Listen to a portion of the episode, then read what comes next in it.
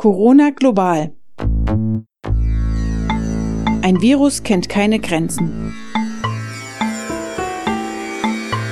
Welche Auswirkungen hat die Pandemie für die Menschen in den Ländern des globalen Südens? Heute sind wir verbunden mit Uganda. I'm called Amongin Rose, all the way from Teso in Uganda.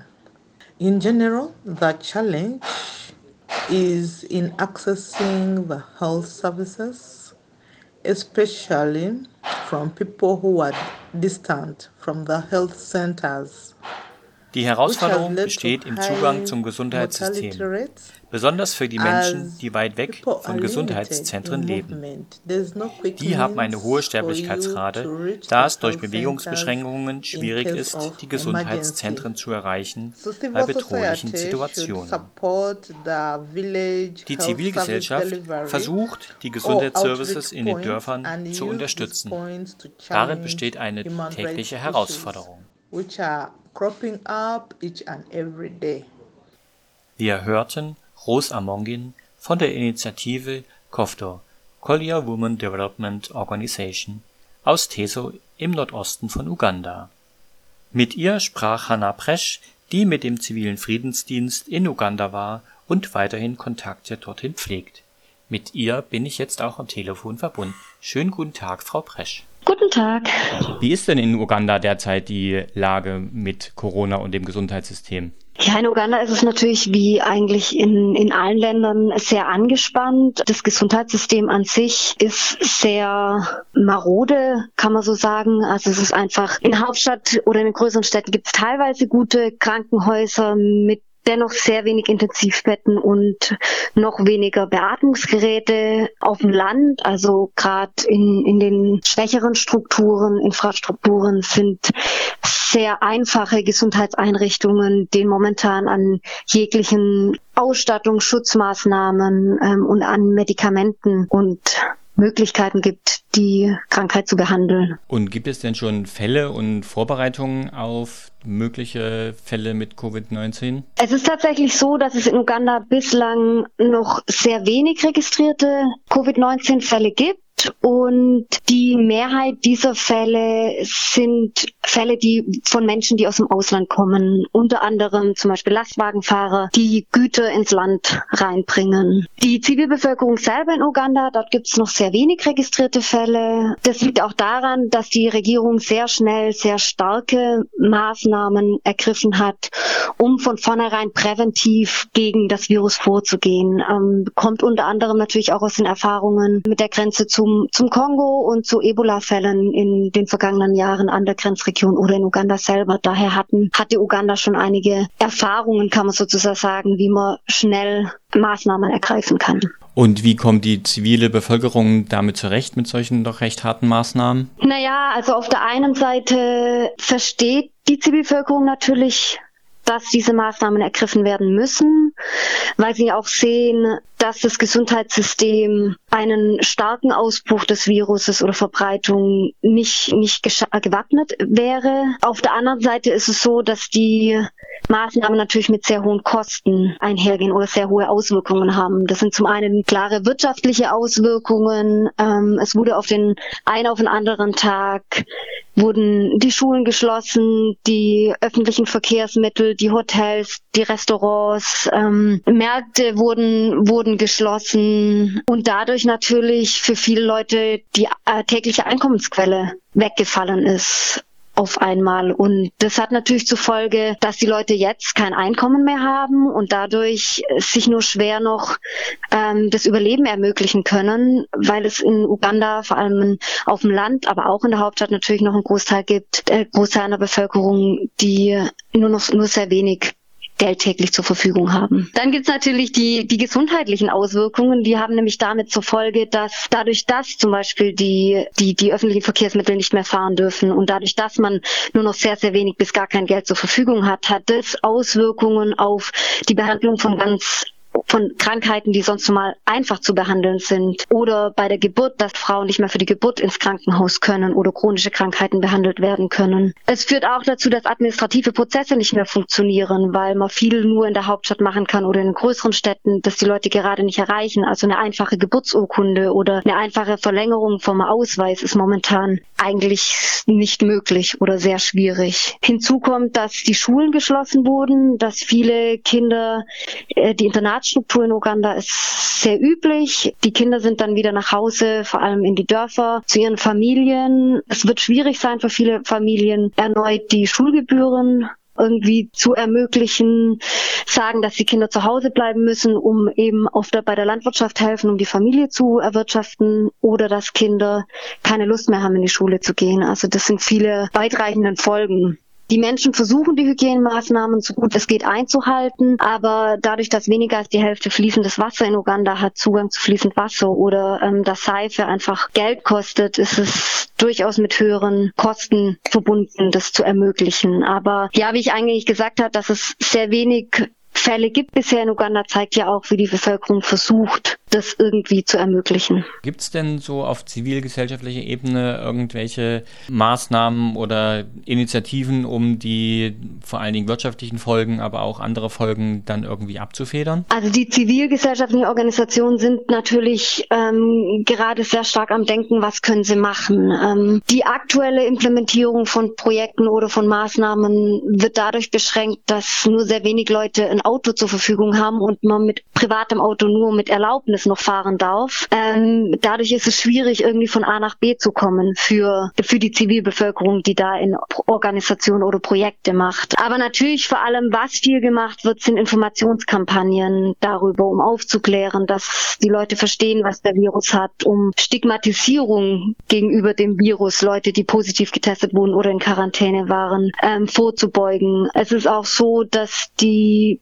Polizei oder die Ordnungsbeauftragten sehr stark die Ausgangssperren oder mit sehr harter Hand oft durchsetzen. Und auch da ist die Zivilbevölkerung oder die Organisationen aktiv, das zu dokumentieren und da Aufmerksamkeit zu schaffen, dass nicht noch mehr Gewalt entsteht. Und gibt es denn irgendwas, was die deutsche Regierung tun könnte, um Strukturen und das Leben in Uganda mit dem Virus und den Auswirkungen erträglicher oder besser zu machen? Also das eine sind natürlich die, die Rufe oder die, die Frage nach natürlich Soforthilfe in den Gesundheitseinrichtungen, dass dort Medizin ankommt, Schutz Kleidung, ähm, Masken, also die Ausstattung einfach von den Krankenhäusern, das ist so, sowie Unterstützung von, von Lebensmitteln, dass die Leute, die sich jetzt nur noch wenig Nahrung leisten können, ähm, unterstützt werden. Und das andere ist, was immer wieder betont wird, der Wunsch, dass weltweit an einem Impfstoff geforscht wird, der dann allen zugutekommt. Also dass gerade die westlichen Länder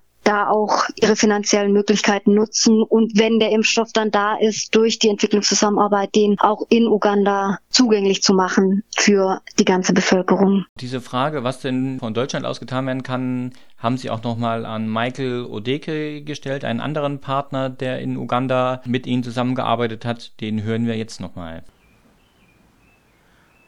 As humanity awaits for a vaccine, Dissemination of information on personal protection is the only relevant niche for civil society.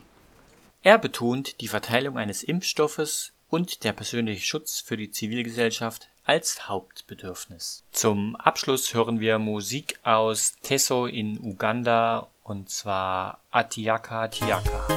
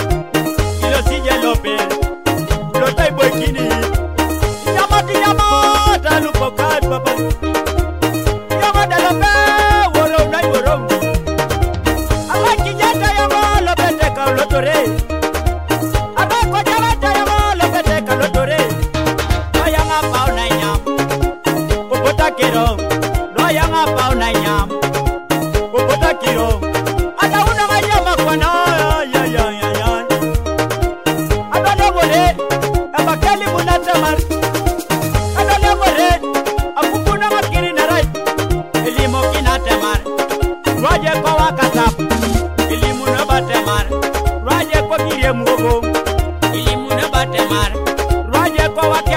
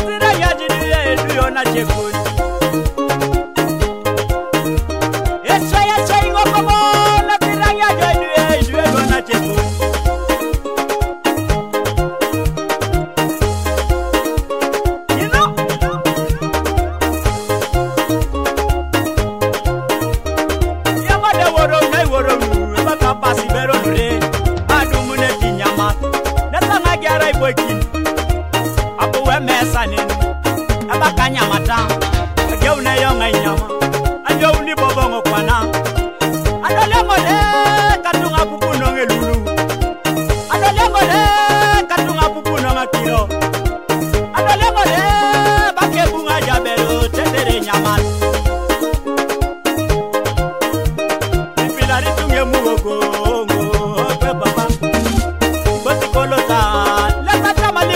Iron Mapoto, Uganda.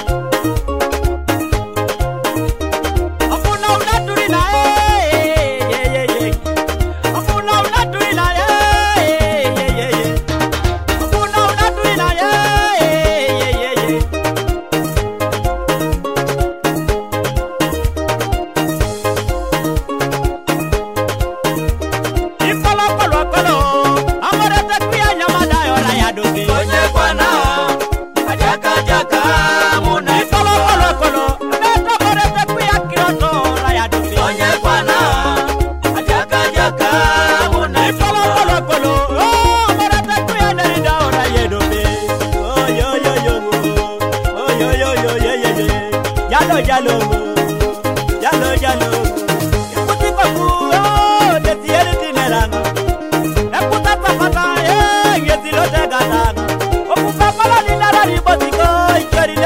Eu tomo minha mata.